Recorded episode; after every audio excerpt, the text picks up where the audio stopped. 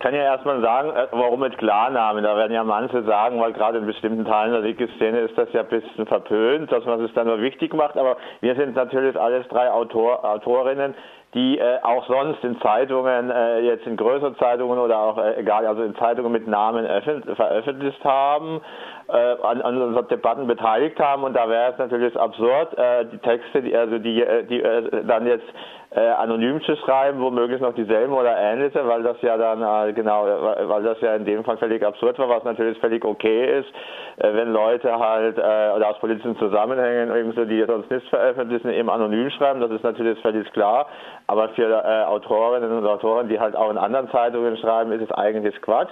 Und wir sind im Zweifelsfall, also äh, erkennt man ja auch an den Texten, was wir schreiben und so, und dann geht es ja auch um eine Debatte. Und da ist natürlich der Name dann gut. Und äh, es ging halt auch darum, darum, um zu zeigen, dass eben Intimedia und Intimedia links unten eben nicht, wie das oft behauptet wurde, nur ein Organ war, in dem Bekennerinnen schreiben oder so veröffentlicht worden oder irgendwie eben aus der militanten Linken, sondern dass das äh, von der Gründung her eine, eine ein Organ oder eine, eine, Plattform der pluralen Linken war, die eben aus der globalisierungskritischen Bewegung der späten 90er entstanden ist. Und äh, damals äh, war das ja genau so, dass man gesagt hat, man will eine Plattform der Öffentlichkeit, wo eben auch direkt vor Ort von äh, Protesten und von äh, Aktionen berichtet wird. Da ging es auch darum, eben äh, zeitnah, also relativ schnell zu berichten, wenn irgendein Gipfel oder was war oder eine Polizeirepression dann war und eben auch äh, tatsächlich eben äh, den äh, Leuten Möglichkeit zu geben, auch jenseits der herkömmlichen Zeitungen und Medien zu veröffentlichen. Und das hing natürlich mit der Technik zusammen, dass das damals möglich wurde. Und damals war ja fast jedem dieser Gipfel, da wurden dann ja kleine Zelte aufgebaut, wo Intimedia äh, äh, Aktion, also wo Intimedia dann berichtet hat von den Aktionen. Das war ja immer ein ganz wichtiger Teil. Genau. Und das, darum ging es eigentlich, auch um das deutlich zu machen, dass eben äh, was Intimedia war. Und dann in dem Augenblick, wo das eben verboten wurde, eben auch zu sagen, ja, jetzt sind wir da auch solidarisch, die eben das genutzt haben, die darin geschrieben haben sind dann auch solidarisch, weil ja die Repression gehörte ja zur Intimedia von Anfang an dazu. Ich meine, der Höhepunkt war ja 2001 im Juli damals nach dem G7-Gipfel da in Genua war das ja, wo dann eben im Anschluss eben diese Dia-Schule äh, gestürmt wurde. Da gab es ja Misshandlungen, Foltervorwürfe und so weiter. Und das war ja ähm, äh, eigentlich die, der Ort, wo eben damals die Intimedia über diesen Gipfel berichtet hat und es die ganzen Medienaktivistinnen, so hieß das ja auch, dort getroffen haben, dort oft auch dann geschlafen hatten und dadurch wurde Intimedia direkt auch bekannt. Und das war halt auch nochmal wichtig, diese Trennung Medienaktivistinnen und Journalistinnen, die ja heute auch immer eine große Rolle spielte. Ich meine jetzt bei den Gipfeln in Hamburg zum Beispiel oder vorher in Heiligen Damm, da ging es ja immer darum, dass dann Journalistinnen irgendwie die Akkreditierung verweigert wurde oder wieder zurückgenommen wurde. Und das wurde dann ja auch von den bürgerlichen Medien kritisiert und auch von äh, Verdi und von den Gewerkschaften. Und da war aber immer die Diskussion, ja, das sind richtige Journalistinnen, Anführungszeichen, und das sind andere Medienaktivisten, genau diese Trennung. Also man musste dann sozusagen vorher schon deutlich machen, ja, wir sind nur Journalistinnen, wir sind ja unabhängig, unparteiisch und sonst wie, damit sie eben dann glaubhaft machen konnten, dass sie Opfer von Repression wurden oder äh, uns zu Unrecht die Akkreditierung entzogen wurde. Und gerade die Idee von Intimedia, und das war ja nicht nur Intimedia, gab es auch anderes, war ja gerade diese Trennung aufzuheben und zu sagen, natürlich sind auch Medienaktivistinnen, Journalistinnen und äh, genau das ist auch nochmal ein Grund, äh, mit für unsere Initiative gewesen, dass wir eben genau diese Trennung nicht machen, dass man erst eben sozusagen staatlich geprüft, durch so einen Presseausweis, der ja auch durchaus von staatlichen Institutionen mit geprüft ist, erst eben beweisen muss, dass man Journalistin oder Journalist ist, um dann eben sozusagen glaubhaft zu machen, dass man eben äh, bestimmte Rechte hat und andere nicht. Und genau darum geht es auch. Hm. Ihr wolltet also quasi diesen etwas schlagwortartig klingenden Slogan, wir sind alle in die Media links unten mit Leben füllen, indem ihr zeigt, dass in die Media seiner ganzen Idee und auch Praxis nach tatsächlich davon lebt, dass ähm, viele potenziell unbegrenzt viele Menschen an dem Medium mitschreiben und eben nicht nur ein kleiner Betreiberkreis daran dafür zuständig ist. Ähm, ihr wolltet euch von eurem Aufruf auch jetzt trotz der Ermittlungen nicht distanzieren. Detlef Georgia, warum seht ihr euch auch aus juristischer Perspektive nach wie vor im Recht? Ja, das ähm, wir wissen ja noch gar nicht so genau, was uns das Landeskriminalamt eigentlich vorwirft. Wir wissen nur, dass wir wegen irgendeiner Vorschrift des Vereinsgesetzes verstoßen haben sollen. Wir haben es im vergangenen Jahr nicht komplett gelesen, wir haben jetzt aber nochmal äh, reingeguckt und äh, es gibt halt eine Strafvorschrift im Vereinsgesetz, da kommen aber auch äh, fünf Varianten in Betracht, äh, äh, gegen die man da verstoßen kann. Und äh, wir denken erstmal, das ist alles in Ordnung, was wir gemacht haben und äh, werden uns da sicherlich auch nochmal öffentlich zu äußern, wenn uns das Landeskriminalamt denn mitteilt, was wir genau äh, Unzulässiges gemacht haben sollen. Prinzipiell stehen wir auf dem Standpunkt, dass äh, eine Kritik des Verbotes äh, zulässig sein muss, dass das Verbot selber rechtswidrig ist und äh, dass man auch Texte, die man legal zu früherer Zeit äh, bei links unten veröffentlicht hat, äh, ähm, wieder veröffentlichen kann und auch nicht verheimlichen muss, dass man sie bei links unten verboten hat. Und vielleicht noch eine Sache noch zu den Anschlagserklärungen, die Peter kurz mit einem Halbsatz angesprochen hatte. Also die Anschlagserklärung gab es natürlich bei links unten auch, aber das war ja ein gewisser Anteil an der Vielzahl von Texten, die zu Demonstrationen aufgerufen haben, von Demonstrationen berichtet haben, zu, äh, von politischen Veranstaltungen und so weiter berichtet haben. Also das war zwar ein Teil des Spektrums, in dem ich mich auch nicht unwohl gefühlt habe, aber äh, man kann äh, links unten nicht auf diese Art von Texten reduzieren und dann ist auch zu diesen Anschlagserklärungen festzuhalten, verboten ist zwar Anschläge zu machen, aber es ist nicht verboten, äh, sich darüber zu erklären, warum man sie gemacht hat. Es ist auch nicht verboten, sie äh, zu lesen und äh, wissen zu wollen, warum Leute bestimmte politische Aktionsformen für richtig halten und dabei auch zu gewaltsamen Mitteln greifen. Und äh, auch in früherer Zeit, als es ein höheres Level von äh, gewaltsamer Auseinandersetzung gab, als die Rote Armee-Fraktion noch existierte. Da gab es ja auch öfter mal Versuche des Staates, äh, Dokumentation von Texten der RAF äh, zu verbieten. Und äh, das ist halt meistens dann auch ähm, juristisch im Sande verlaufen, weil es äh, halt schwierig ist, wenn Leute Texte dokumentieren und äh, damit ermöglichen, dass sich Leute eine Meinung über was bilden, das zu verbieten. Da kommt halt jeder Staat, der äh, zumindest mal den Anspruch erhebt, ein Liberaler zu sein, in Schwierigkeiten mit seinem eigenen Anspruch. Ihr argumentiert in eurer Erklärung zu dem Ermittlungsverfahren unter anderem, dass es sich bei dem Verbot äh, von links unten in die Media um eine gesteigerte Form von Vorzensur vorstellt, die weder mit dem Grundgesetz noch mit der Europäischen Menschenrechtskonvention zu vereinbaren sei. Warum ist das so? Ähm, also da muss vielleicht zuerst mal zu erklären, dass äh, Zensur im juristischen Sinne was Engeres meint, als wenn in der Szene von Zensur gesprochen wird, also in dem politischen Sprachgebrauch wird ja einfach auch, wenn irgendjemand wegen einer Meinungsäußerung verurteilt wird, anschließend von Zensur gesprochen oder wenn irgendwas gelöscht wird, äh, kommt schnell ein Zensurvorwurf. Aber Zensur im spezifisch juristischen Sinne ist das, was im 19. Jahrhundert beispielsweise üblich war, was äh, vor der Märzrevolution in Deutschland und in Österreich eingeführt worden ist, dass eine Zeitung, bevor sie gedruckt werden darf, erstmal äh, einem Zensor vorgelegt werden muss und der dann entscheidet, ob es veröffentlicht werden kann. Eine solche Zeitung hat dann manchmal das Glück, dass der Zensor sagt, also Zensoren wird es damals vermutlich noch nicht gegeben haben, ähm, die Zeitung ist äh, okay, die darf gedruckt werden. Und ähm, da ist ja immer noch ein gewisser Spielraum drin. Der Staat kann ein bisschen repressiver oder ein bisschen toleranter sein. Es besteht immer noch die Chance, dass die Zeitung rauskommen kann und es werden die einzelnen Texte vorab bewertet.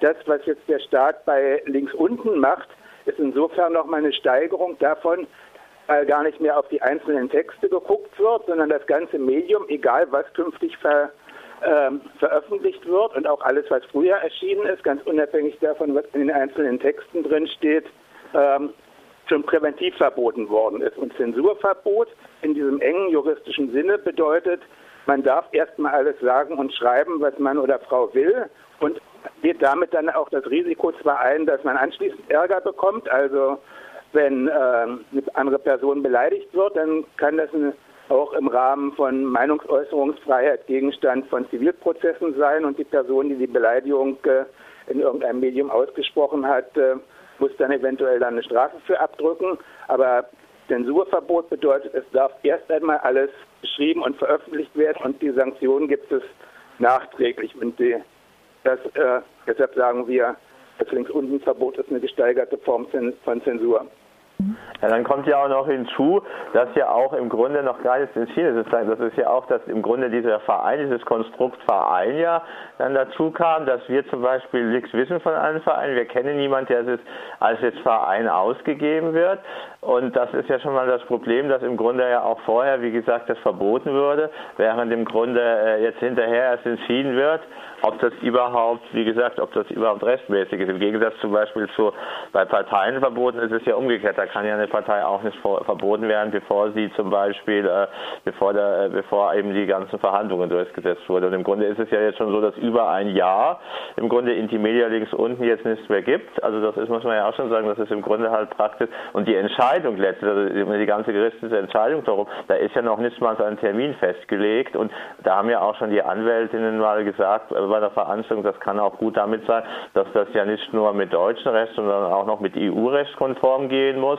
Und da gab es natürlich schon auch weitergehende Urteile, genau, also da, das heißt, da ist es bestimmt noch einiges recht problematisch. Und deswegen wird ja auch versucht, dass eben über dieses Vereinsgesetz jetzt gar nicht sozusagen sehen, dass es ein Medium ist, weil da natürlich auch eine größere Sensibilität in der Öffentlichkeit ist. Das heißt, da wird eine, eine Zeitung oder eben ein Medium in dem Fall verboten, also ein Internetmedium, wenn man das jetzt in, in einem anderen Land lesen würde, Türkei oder Russland Internetmedium verboten, da wäre natürlich auch die liberale Öffentlichkeit sofort eben alarmiert, während das in dem Fall natürlich eine sehr, bisher sehr, sehr geringe Resonanz hatte jetzt auch, also gerade in der liberalen Öffentlichkeit. Es gab jetzt einen Aufruf von Teil von der Reformlinken, auch Teile der Linkspartei und so weiter.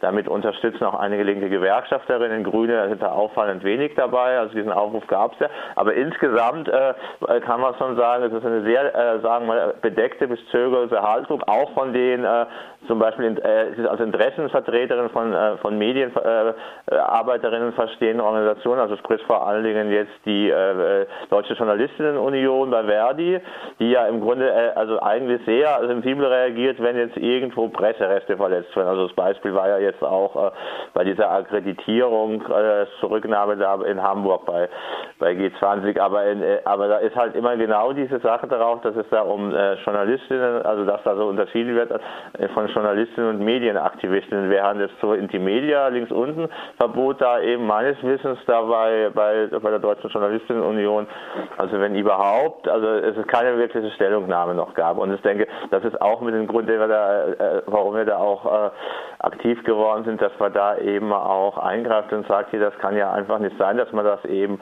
ausblendet, dass da im Grunde ein, ein Medium, also in dem Fall ein linkspluralistisches Medium, erstmal verboten wurde, während äh, eben sonst doch immer so betont wird, wie wichtig es ist, dass eben Journalistinnen da nicht irgendwie behindert werden.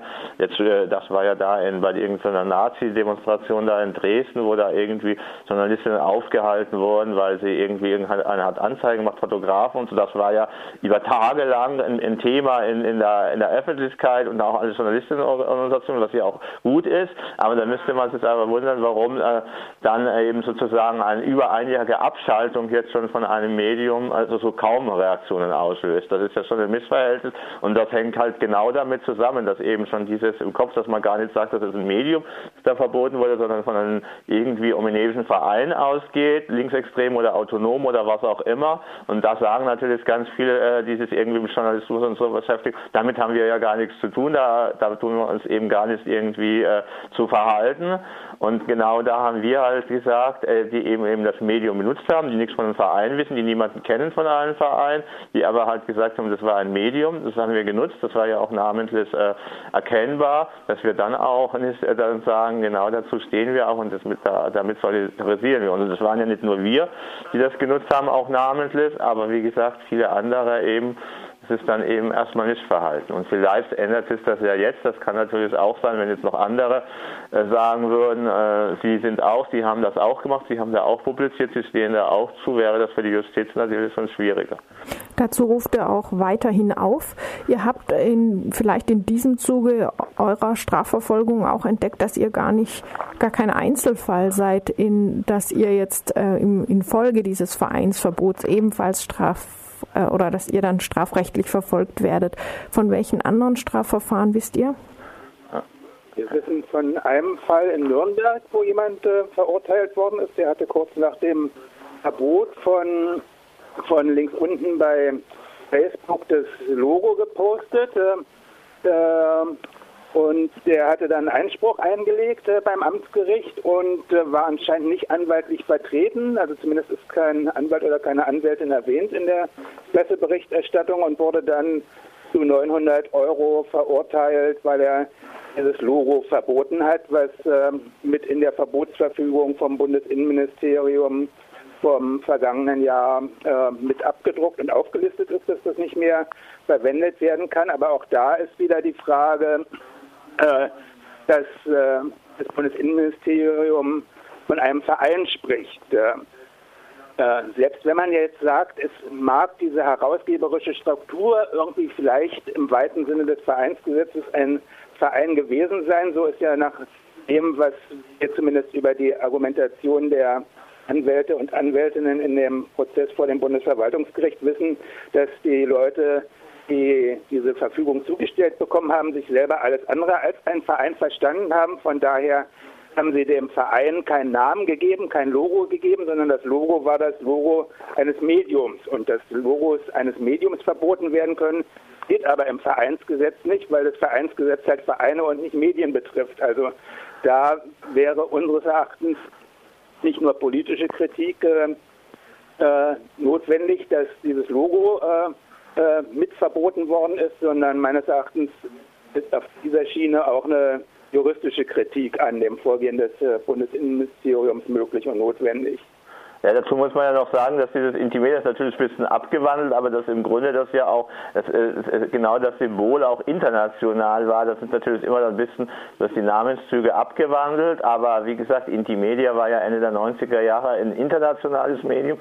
auch das muss man auch sehen und das Logo hatte ja damals ja auch, wie spätestens dann seit 2001, seit dieser Repression in Genua, aber es gab dann auch viele andere in der Schweiz und in anderen Ländern, war dann halt auch international von Bedeutung und es wurde dann ja auch gesprächt Madrid oder es gab Plakate oder so, wo allein das Logo, also allein dieses Symbol natürlich schon eine bestimmte äh, Bedeutung hatte eben und immer nach den jeweiligen örtlichen Gegebenheiten. Das war ja auch immer wichtig, dass es auch natürlich auch durch die technischen Möglichkeiten in wirklich ein weltweites Medium war in allen Kontinenten und dass da auch natürlich schon überlegt wurde, wenn irgendwo Repressionen waren, dass dann auch äh, international reagiert wurde, was in den ersten Jahren ja auch ganz gut klappte. Also nach Genua waren dann auch Proteste vor italienischen Botschaften und Konsulaten. Ja.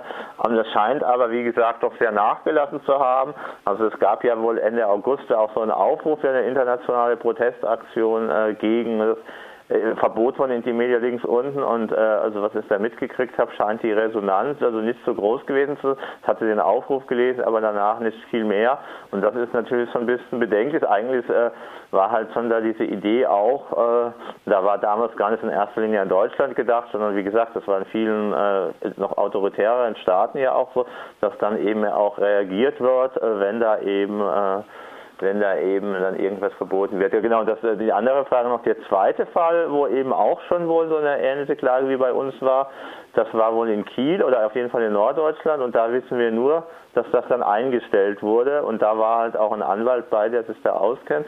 Das heißt also, es ist da auch völlig offen. Da gibt also noch keine klare Linie. Also in einem Fall ist es auf jeden Fall eingestellt worden, wohl mit anwaltschaftlicher Unterstützung.